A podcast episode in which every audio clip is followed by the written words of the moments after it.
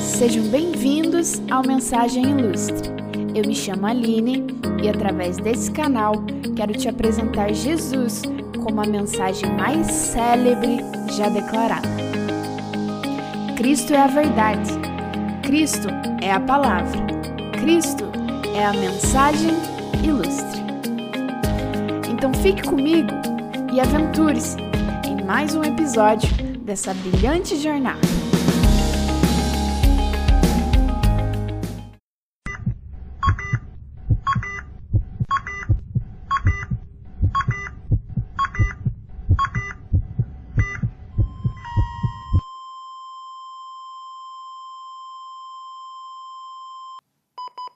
Stand clear. Push to shock. Talvez você tenha sentido um pouco de angústia com essa introdução. Ela representa uma situação crítica de parada cardiorrespiratória seguida de desfibrilação, que é o famoso choque. O nosso coração funciona como uma bomba, que, ao contrair e relaxar num ritmo adequado e sincrônico, dinamiza o fluxo sanguíneo em nosso corpo, favorecendo a manutenção da vida. Ele precisa ser tão infalível e constante na sua função que existem diversos mecanismos regulatórios dos batimentos cardíacos. Porém, há uma condição chamada fibrilação ventricular. Nesse caso, essa sincronia de contração e relaxamento é perdida e esse órgão vital adquire um movimento parecido com um tremor. Nesse caso, a contração muscular se torna intensamente rápida e muito fraca, o que compromete a circulação do sangue no organismo, culminando no evento que vocês ouviram no início, a parada cardíaca. A única forma de reverter essa condição é liberando uma descarga elétrica significativa sobre o músculo cardíaco, que é o choque realizado pelo desfibrilador, que tem como objetivo induzir uma espécie de reset. Não entendeu? Não tem problema, eu explico melhor. Didaticamente falando, esse disparo elétrico força o coração a dar um stop total, a parar com aquele movimento trêmulo e ineficaz. Mas e aí você deve pensar: então de que adianta, Aline? Se o coração ficar parado, a pessoa vai morrer do mesmo jeito. É exatamente sobre essa questão que existe algo surpreendente. O nosso coração possui um conjunto de células especializadas em gerar um novo impulso elétrico que fará o coração voltar ao ritmo normal de contração. E ele faz isso de forma independente e autônoma. Sim, ele não precisa de ajuda externa. Ele simplesmente cria essas sinalizações nervosas de maneira automática. Incrível, não? Agora eu quero que você guarde todas essas informações na sua mente porque nós já iremos voltar nesse assunto, tudo bem? Fique aí.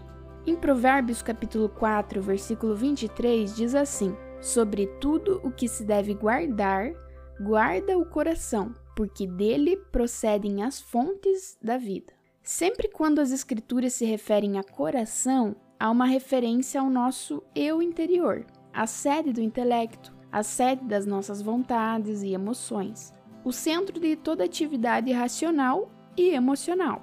Nós sabemos que o coração não sente a tristeza ou a euforia, por exemplo, e muito menos toma decisões. Mas mesmo assim, culturalmente, nós nos referimos a ele como o protagonista da nossa alma. Você já parou para pensar o porquê disso? A explicação histórica e filosófica é que há muito tempo os nossos antepassados fizeram essa associação em razão do coração ser um órgão quente e móvel, o que se assemelharia de certa forma às nossas emoções, que muitas vezes se caracterizam pela sua variabilidade e intensidade. Desde então, nós mantivemos esse costume. No versículo que eu li anteriormente, exatamente essa questão é apresentada. Quando o sábio escritor nos instrui a guardarmos os nossos corações, porque deles procedem as fontes da vida, ele obviamente não está se referindo apenas às emoções, mas também aos pensamentos, às escolhas, às faculdades mentais que nos permitem refletir, deliberar e também agir. O ensinamento aqui é que quando nós não nos responsabilizamos em resguardar e proteger o espaço onde são gerados os nossos sentimentos e o local onde são consolidados os nossos pensamentos, as nossas ideias, nós ficamos vulneráveis a sermos pegos pela confusão, pelo desequilíbrio, pelo esgotamento e sobrecarga mental, e por consequência disso, todas essas coisas prejudicam a nossa vida, todas as esferas dela os relacionamentos, a saúde, o desenvolvimento profissional, a conquista de metas, a espiritualidade e dentre outras coisas. Um dos tesouros mais especiais que Deus nos deu foi a capacidade de termos autonomia para pensar e agir, sem que isso seja resultado de manipulações ideológicas ou até mesmo de pessoas específicas que convivem conosco ou ainda sejam influenciadas por um conjunto de decepções e marcas que se acumulam ao longo do tempo, roubando essa preciosidade que é a integralidade da alma. Quando Deus nos criou, ele nos fez para sermos inteiros e não fragmentados, para sermos constantes e não solúveis, para estarmos ajustados e não confusos. Agora eu quero que você retome em sua mente tudo que você aprendeu sobre a parada cardíaca que eu expliquei no início, porque agora é hora de costurar essas ideias. Em se tratando do coração como centro de toda atividade racional e emocional, o núcleo onde nós definitivamente somos nós, sabe? Aquele lugarzinho que define os comportamentos que são típicos da sua pessoa, que expressa as emoções da sua forma característica que faz as escolhas no padrão que você está acostumado a fazer. Esse coração às vezes também vacila, como o órgão físico. De vez em quando ele também perde a sincronia com a realidade. Ele também entra no estado de agitação extrema. Em outras palavras, ele surta, entra em pane. Aparece a telinha azul, sabe? Ou aquela mensagem de erro. Há momentos em que o desespero bate a porta realmente. Há momentos em que a angústia e o medo simplesmente parecem gigantes e invencíveis. Ou às vezes, a impossibilidade de visualizar resultados das nossas ações nos fazem acreditar que nada mais vale a pena. Também há momentos de decepção e frustração que até mesmo chegam a nos convencer de que aquela ruptura não vai mais ser consertada. No âmbito que for e na particularidade de cada um, eu tenho certeza que todo mundo já experimentou essa parada cardíaca da alma. E sabe o que é mais interessante ainda? É que o coração físico, quando está nesse estado, ele continua em atividade. É diferente da assistolia, que é a completa inatividade muscular cardíaca. Nessa condição de fibrilação, ele continua em atividade mas num movimento inútil, ineficaz, numa movimentação sem potencial para gerar vida. Exatamente dessa forma estamos muitas vezes. Externamente tudo parece estar normal. A vida é uma correria, cheia de ocupações, ligações, repleta de entretenimento e passeios, rodeada por muitas pessoas, com a produtividade em dia, o trabalho a todo vapor, mas a vida que tinha que estar sendo gerada no coração, na alma, no espírito, naquele lugar precioso, simplesmente não existe. Longe dos holofotes e dos olhares, emergem do íntimo as dores de uma vida desnutrida de motivação, de perspectiva, de esperança e de propósito. Sabe onde o choque aparece? Exatamente aqui. Veja o que o salmista escreve: Por que você está abatida, ó minha alma? Porque se perturba dentro de mim. Espere em Deus, pois ainda o louvarei. A Ele, meu auxílio e Deus meu. Salmos 42, 5.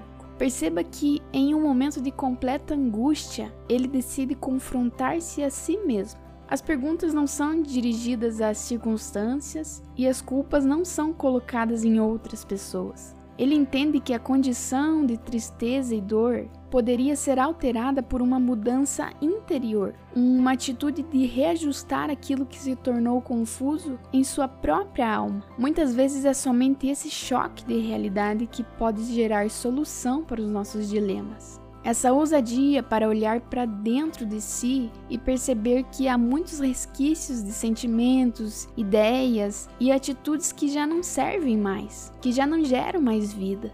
Precisamos dar uma pausa, dar um reset, reiniciar nossa forma de agir e pensar baseada naquilo que realmente importa. deixando as mágoas, as frustrações, as culpas, os medos, as palavras de destruição, tudo para trás. Porque nada disso gera vida. Sabe, o choque não é nada agradável.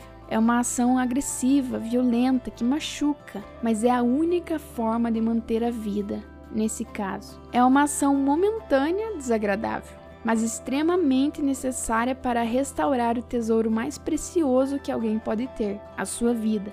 Tem uma passagem em Hebreus, capítulo 4, versículo 12, que fala que a palavra de Deus é viva e eficaz e mais cortante do que qualquer espada de dois gumes e penetra até o ponto de dividir a alma e espírito, juntas e medulas, e é apta para julgar os pensamentos e propósitos do coração. Eu gosto muito de uma versão parafraseada que utiliza o termo bisturi no lugar de espada, para se referir à palavra, obviamente. Um cirurgião, ao realizar uma operação com fins terapêuticos, necessita realizar uma incisão na pele e nos tecidos adjacentes para conseguir atingir o local específico da operação. Ou seja, a cura é precedida por um corte, uma ferida, um ato que expõe aquilo que estava oculto e protegido. Da mesma forma é a palavra de Deus, a verdade de Jesus Cristo. Muitas vezes o contato com ela expõe as nossas fragilidades, traz à tona os nossos descompassos, ilumina os nossos erros e nos induz a tomarmos atitudes que não estavam no script, que não eram habituais, que nos incomodam. Talvez um pedido de perdão, talvez o ato de perdoar, a revelação de segredos, a renúncia de comportamentos, a adoção de responsabilidades e, em grande parte, a cicatrização de feridas na alma. Como um cirurgião, Jesus expõe antes de curar, mas a diferença é que a sua garantia de restauração completa é totalmente segura. Dá para confiar nele. Por isso, eu quero que você comece a pensar na sua atual situação. Em que condição seu coração está? Como uma bomba que gera vida plena e cumpre o seu papel primordial? Ou como um músculo trêmulo que se movimenta sem vida? Se a resposta for a segunda, deixe-se tomar um choque de vida hoje. Deixe passar por um momento de reset, de rever aquilo que perdeu. Olhe para Jesus e pergunte o que precisa ser mudado. Eu te garanto que ele vai ter o maior prazer de responder e jamais te deixará experimentar esse processo de cura sozinho. Lembre-se que, por mais difícil que seja reorganizar-se, reparar os erros, consertar as quebras e até mesmo reiniciar se for preciso, esse processo é só um momento passageiro comparado à eternidade de vida plena que você pode viver se decidir sair do padrão do erro. Que Jesus carregue o choque de vida para você. Afaste de ti tudo que não te edifica e libere a força que restaura o seu bem mais precioso, o seu coração. Viva!